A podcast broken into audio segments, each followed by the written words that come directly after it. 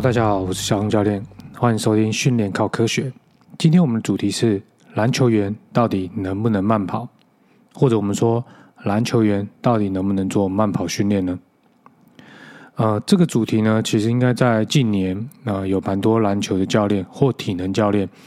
呃，都有跟我讨论过相关的话题。啊，似乎是在体能训练圈，嗯，体能训练有自己的圈子吗？可能有吧，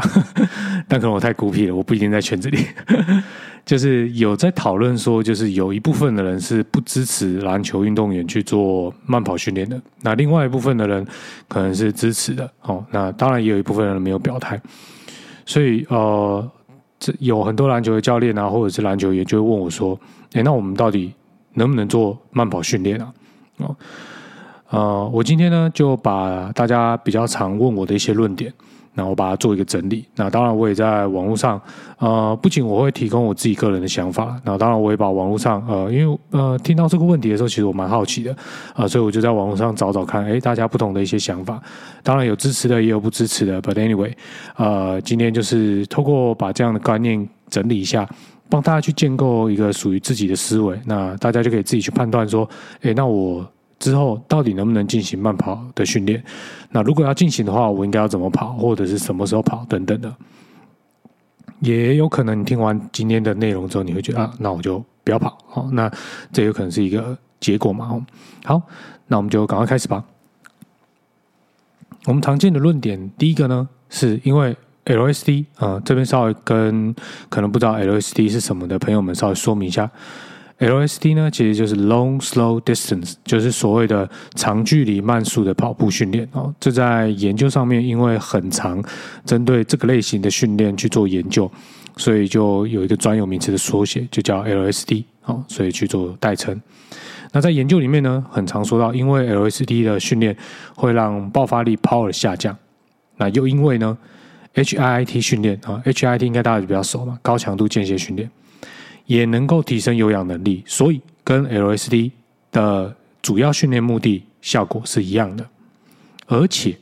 因为篮球运动员非常需要 power，所以篮球员如果要提升有氧，不要慢跑，跑间歇就最好了。那很多人也会补充说，跑间歇训练呢，其实它还有好处，就是有氧跟无氧这两个耐力能力都练到了，那它就会非常的有效率。呃，这个论点其实应该是，呃，大部分人听起来是觉得最合理的哦，所以就是他就这样推论下来。但其实他有一些些问题，不过这个部分我们后面一点点再说明哦。那我们紧接着看常见的论点二，因为篮球员在场上移动呢，主要节奏是由停停走走或者是冲刺跑步交替进行，所以没有长时间慢跑的机会，所以不要慢跑。呃。这个论点到这个部分呢，我是觉得这个论点有点不太能够说服我了。呃，举例来说，我们大家应该都现在都比较认同，就是篮球篮球员他因为有身体很多的碰撞啊，跟需要爆发力等等，他会做举重训练或者是做重量训练。那如果换用同样的逻辑来看的话，我在篮球场上，我也不会背这么重的重量。或者是我也不会做什么呃杠铃啊，背着杠铃做移动，或者是做高拉什么的，哦，所以就是呃，那我就不要做重量。嗯，听起来好像这个逻辑哪里怪怪的啊？其实各种的训练啊，有时候重点，嗯，如果以前有听过我其他 podcast 的集的朋友们，一定有听我说过，就是训练长什么样子，有时候并不重要，重要的是我做这项训练。它真正会让什么能力长出来？呃，或者我们说身体的某些东西会长出来，譬如说神经的密度会提高啦，哦，就表示说它的神经的突触啊，它会长出来嘛。或者是说我们让它的一些蛋白酶啊浓度变高，也就是说你的耐力会变好。那这些东西其实就是它长出来了，那你就会有这些能力。所以透过什么样的训练，呃，有时候它的长相不一定会跟场上的样子一样，但是它仍然有它。呃，运用的一个价值，所以前半部这个部分呢，嗯，这个论点，呃，大家可以思考一下，是不是能够说服你哦？那下半部的地方呢，他是说，又因为篮球场呢，主要的长度就是最长就是二十八公尺嘛，所以也不需要大于二十八公尺的耐力，所以短距离的折返 HIT 就最棒啦。那有的教练呢，呃，就会补充说，如果觉得这样短距离二十八公尺折返不够的话呢，呃，长一点也没有关系。我们在跑耐力的时候，可以跑到一百、两百，最多四百的间歇性。呃，它中段这个部分有关于短距离的折返 HIT 哦，嗯，fifty fifty 啊，我一半算是赞成的啊，另外一半不太算是赞成哦。后面也会说原因，我先说明一下后面那个补充的地方，我就觉得很怪。如果觉得不够长一点也没关系，嗯，哪里没关系？就是你这样不就推翻你前面的那个论点嘛？就是篮球场它是二十八公尺，所以不需要二十八公尺的耐力。那你觉得不够，你却把距离拉长，嗯，那不就跟前面的那个逻辑好像不知道在哪里有点卡卡的？那常见的论点三，因为篮球员主要能量系统是 ATP-CP，也就是磷酸系呃系统嘛，它就是一个短时间爆发性的一个能量的供给来源。那又因为美国 NSCA 激励与体能协会提到，ATP-CP 的运动区间主要是小于十秒钟，所以换算球员的速度，间歇训练大约跑九十到一百公尺，啊，所以大家应该很常看到间歇训练嘛，哦，其实间歇训练是非常好的训练方式啊，那也是这近几年主要的很多人研究学者的一个研究主题，啊，那。衔接下去，又因为文献说 ATP-CP 的运动休息比一比三或以上更好，所以我们可以对选手仁慈一点，或者我们说科学一点，我们可以跑到一比三或一比四。也就是说呢，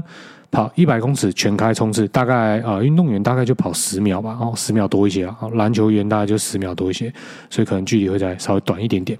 哦。不过大概就抓一百公尺左右啊，因为测量也比较容易。那我们就是抓。这个距离冲刺，然后休息四十秒。呃，这个部分呢，前半部的说明就是篮球运动员主要运用的能量区间是 ATP-CP，基本上我是没有什么意见哦。其实它真的就是这样子，没错。哦，我们在做实验或者我们训练的过程当中，也都呈现课本上所描述的这件事情。不过，运动休息比这个地方啊，呃，我是有一点，呃。不一样的想法，就是因为运动休息比啊比例是一比三，大家但是大家思考一比三是被呃约分之后的结果，但实际上主要还是要看他的运动时间是多少。因为假如我前面那个运动时间强度很大，或者是时间很长，那他就不是在运作 ATP-CP 这个概念嘛。哦，那再来除了考虑能量系统之外。你在训练的时候，你要提升效率。当然，就像前面讲的，如果能够练到有氧又练到无氧，这是最棒的哦。那再来，我们还会从肌肉增招的角度去思考。所以，假如像他最后面讲，他跑一百公尺啊，或者是说跑八十公尺啊，他如果为了要抓时间，大概在十秒内的话，他可能会抓八十到一百公尺之间去做训练。这样距离的全力冲刺哦。然后只休息四十秒，我敢保证这个选手大概第四趟、第五趟绝对开不起来。原因是因为这样距距离的冲刺会大量启动乳酸系统，也就是说，他身体肌肉 pH 值会下降的非常快，所以他等一下也没有办法符合他前面说的篮球员主要能量系统是 ATP-CP。那只要你。身体非常的疲劳，ATP-CP 的征招大家应该都知道，它主要看的就是时间要短，强度要高。所以，假如你到中段的训练的时候，的因为肌肉的疲劳环境非常非常的高，所以基本上强度会下降下降非常非常快。嗯，如果自己实际上有跑过的人，应该就很明白我在说什么。所以，嗯，前半段的逻辑跟概念是没有问题的，只是最后导出来的那个运动训练。概念，嗯，有一点怪怪的哦，就是跟他前面说的其实不太一样，所以这边帮大家稍微小整理一下，就是呃，大家在听相关的研究证明啊，或者是文献等等，要稍微把一些细节跟 key point，就是关键点稍微区分开，不然很容易会因为呃，毕竟很多的科学家做实验，当然就像我们也会看很多的文献跟书籍一样。往往看到大师级的研究啊，我们都哇眼睛都亮了，然后就会觉得直接看 conclusion 哦，他的结论是什么？我就哇百分之百认同。但其实这样很容易中一个陷阱哦。那我这边稍微帮大家整理，就是说 LSD 是一种慢跑没错，但慢跑不一定是 LSD。什么意思呢？哦，就是说，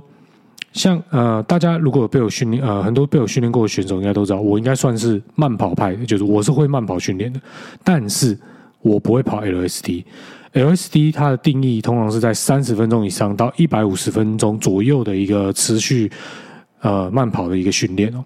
就时间对我来讲实在太长了，基本上我最多最多就跑到三十，但我大部分的训练呢都跑二十分钟就好。原因是因为在研究里面显示，其实这样的二十分钟的时间，第一个对有氧的提升效果就非常非常好啊。再第二个是对于大脑的活跃、认知功能的提升，也有达到非常非常高度的一个啊比例里面，所以它其实它的效益是很好的哦。那在，所以我这边就说慢跑不一定是 LSD，因为。呃，我们慢跑，但它跟 LSD 的研究定义是不同的，所以你不能说我在做慢跑就一定会有 LSD 的优点或 LSD 的缺点，因为你跟研究里面所谓的 LSD 是不一样的。好，这也是我比较呃持一个呃保留态度，就是说，很多人都说你只要 LSD 爆发力就会退步，但事实上在我们的训练过程当中。呃，我们是没有看到这个现象，或者是我们对一些单独的运动员个体，我们去做一些呃观察，啊，他的整个肌力的进步水平也没有被所谓的慢跑被拖累哦。那这个不是只有我讲诶，等一下我会拿其他呃一些教练的想法来去做佐证哦。所以慢跑不一定是 LSD。那这边呢也在跟大家讲，就是跑多久、跑多快，跟你的训练周期。里面去做一个组合，其实它都会有不一样的效果，所以我们很难说，呃，因为 LSD 怎么样，我们就不做这件事情哦。就算就算慢跑有一些副作用好了，在我个人的观点，我还是认为它也许还是有应用的价值哦。主要原因是我举个例子给大家听，就是我们知道一个，比如说某一种药，它对于抗病毒有非常非常好的效果，但是它有个副作用，就是它爆肝哦。就是肝指数会飙的非常高，那这种药有没有价值？能不能用？嗯，一阵沉默。啊，就是大家可能在脑海里的时候会一个顿点，就是想，嗯，哎靠，听起来好像不能用，你会爆肝呢，爆肝会死人呢。好，那所以呢，在医疗里面呢，很多医生都会说，哦，如果你是年轻人或几岁以下的人，肝功能没有问题，你就可以用这种药去做治疗，因为它效果很好，效率非常高，时间很短。所以你不用再承受病毒的痛苦，但是如果你不是刚刚说的那一群人，那你就不适合用这种药。好，那一样回到我们的训练来说，假如一个训练它有一些副作用，假设了，好，那我们是不是也要看它的前提，再去决定说这个训练的使用效益大不大？好。那在我们平常呃做我自己在做的慢跑训练呢，都是依据测验结果出来，呃每个选手会有自己的有氧阈值跟无氧阈值，那我会去算出他们个别的速度去跑时间啊，我我比较不是跑距离派的那种，所以就呃跑时间。那以我自己带的运动员，普遍大部分有氧比较差的，每秒大概速度就在一公尺左右哦，所以。呃，比较好的也大概在二点五公尺左右，所以其实你跑了二十分钟下来，距离最长也大概在三千一百公尺、三千两百公尺左右哦。那他你说有没有遇过很强的运动员，他的有氧很高？有，我遇过很厉害的篮球运动员啊，就是我训练他一阵子之后呢，他本身的肌肉代谢能力就非常强。然后我改善了他的呃心脏压缩的能力跟微血管运作的能力之后，他的有氧就提升到了每秒四公尺左右。那这种选手呢，你说我会不会让他跑有氧？其实还是呃，如果是团队训练的话，还是会，因为他必须跟着团队一起练。但是他如果是个人，我就不会推荐他这么做，我反而会推荐他，就像刚刚前面提到的，我们可以开始去做一些有强度的 HIT，去产生一些突破性的适应。但是。这种高强度有氧能力的人，他就算用他的有氧阈值去跑，他也会慢慢的缓速累积他的呃乳酸值，所以通常我们也会用速略低于呃他的有氧阈值的速度去给他做训练。那这种运动员呢，他跑二十分钟的距离，大概就会非常靠近四千公尺哦。这个地方我先提前讲，因为我之后会在留言呃留言的地方放一些网络上我找到的连接，会跟大家做说明。那再就是看研究的时候呢，我们要看受试者是谁。啊，很多人都会说，哦，对他有不好的效果，对他有好的效果就很兴奋或者很沮丧。可是受试者跟你不一定一样。我们今天聚焦，如果是运动员的话，如果他的受试者是老人或者是成年一般的成年人或特殊族群，因为大家应该都知道，耐力运动很常用在有糖尿病的患者，或者是有呃轻轻微高血压的患者等等，或者是肥胖的族群，或者去帮助他们改善他们的健健康状况跟生活品质，所以。我们可能会一并的去测一些东西，我们会发现，哎，这些人做了某些训练之后，哎，比如说呃慢跑、有氧的训练之后，哎，他的爆发力下降。但是这些人爆发力会下降，不代表你的运动员就会下降，因为你们的生理机制的起点本来就不同。当然也有可能哦，就是因为生理机制只要是人都一样，那他就会有共同的结果。所以有可能是 A，也可能是 B。那在这里我们就要特别的小心哦，而不能。轻易的就这样子去做解读哦。那再来就是有关于影响爆发力这件事情，就是什么是爆发力？通常在文献里面都会去描述说，他在测验爆发力的一个评估标准是指什么？比如说冲刺啊，或者是呃垂直跳跃 CMJ 啊等等，或者是他他从力量的测验，比如说深蹲的 ERM 去做呃爆发力的一个评估等等哦。不管其实研究学者做什么样的评估都是可以接受，但是当教练在运用这个训练的时候，或者是运用某一篇 paper 的时候，我们就要把这个部分拿出来稍微看一下。如果说我的运动员会有最大力量 ERM 的虚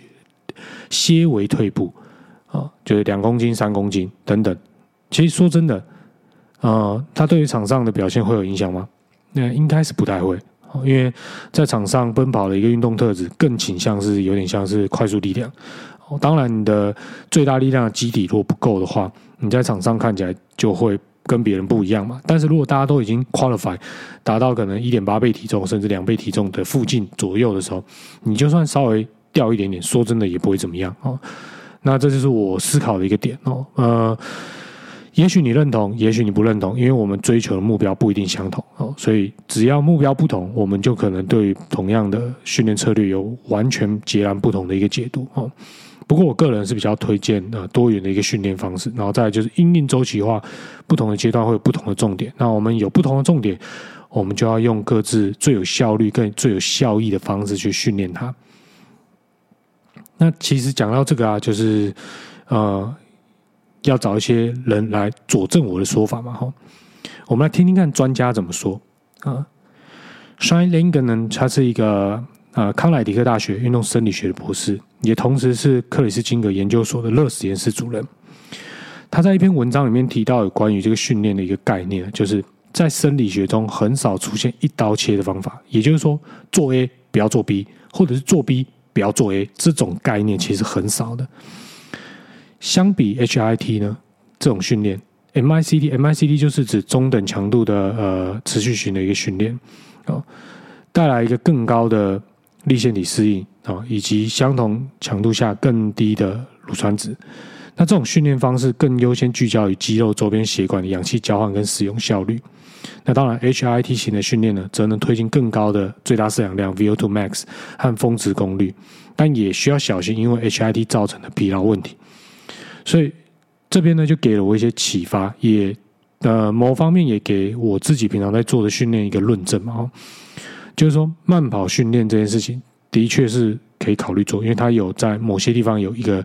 优先的一个效率。那再来就是很多球队都只做 HIT，那他的疲劳监控就会变成一个非常非常重要的一个问题，因为篮球运动员本身的战技术训练就已经偏向类似这个类型，所以对于神经跟快速肌肉收缩的一个节奏的使用频率就非常非常的高。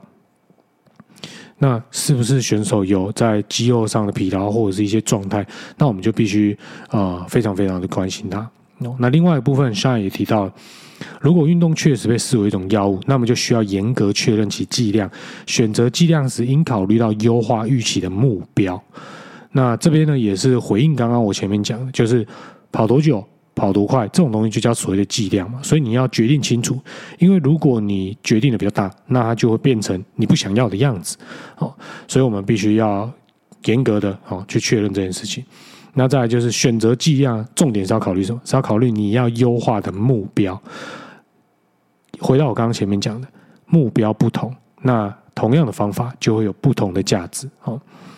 那我们再看另外一个专家怎么说啊？Trevor Connor 呢？他是科罗拉多州立大学的营养学硕士，也是前美国与加拿大自行车的国家队教练。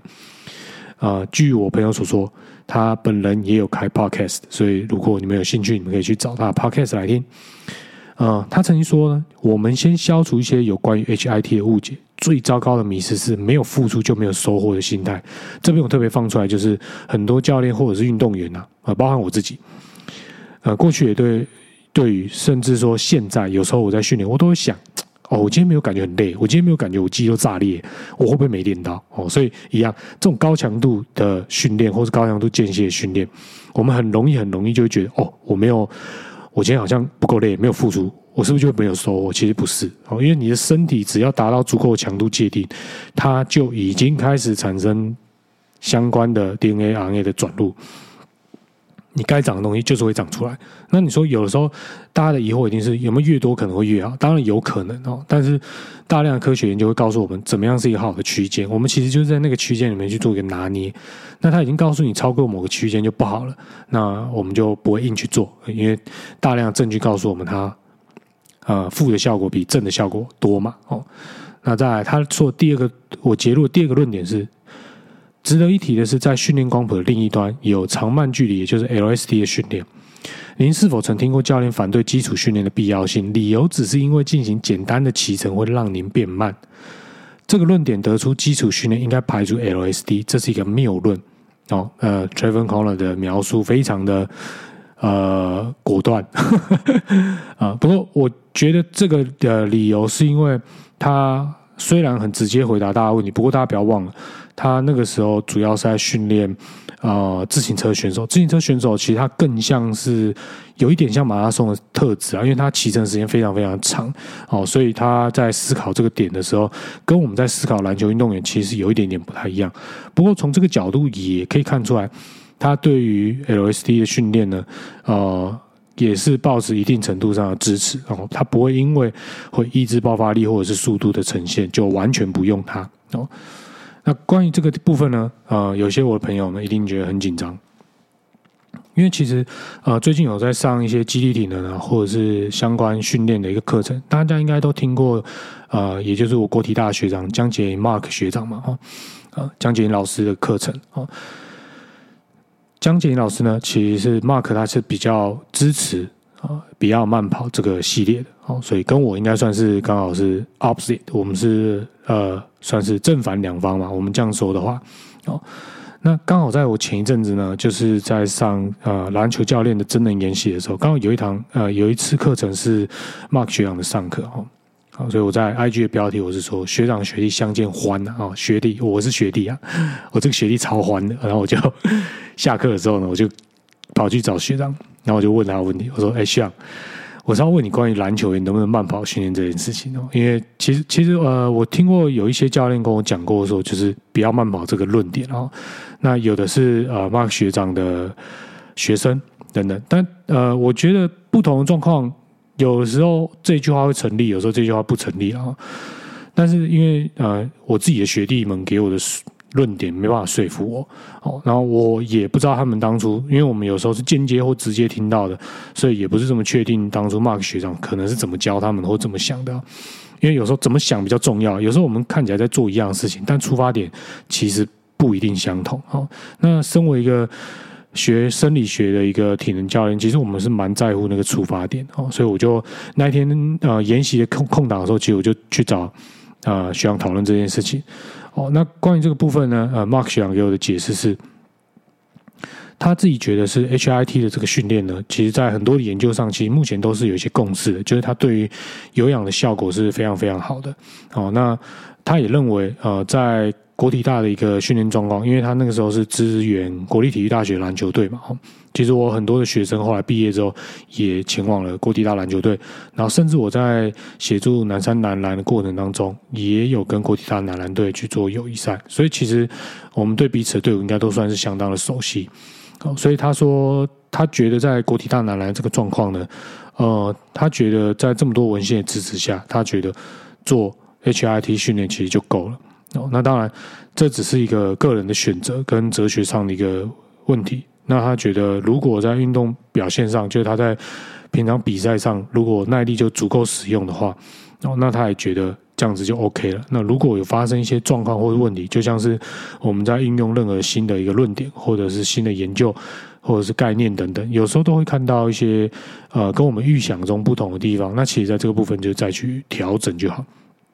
哦，那这是那一天我用一个很短的时间在跟呃学长去做讨论的一个过程啊，所以也把这个部分跟大家分享。所以我觉得蛮重要，就是说呃，作为一名体能教练，不管你用什么样研究或者是什么样的训练方法，最重要的不是去追求最新的研究，有的时候真的体能教练同时也是一个科学家，所以在运用不同的方法的时候，有时候你都会有不同不同的心得。可能你又启发了一个新的研究，或者是你对于这个运动运用的方法，你会有更一个深入的见解哦。所以，哎，讲了这么多，不知道大家还记不记得我的答答案？但或许我的答案并不重要哦，就是跟大家分享完这样的概念之后，让你们去思考说，篮球员到底能不能做慢跑训练呢？那那我们今天的内容呢，就到这边，因为好多人对这个议题呢，在 IG 上都留言给我，所以我赶快把它录一录，好，希望可以。啊，回答给大家，嗯，就这样子吧，拜拜。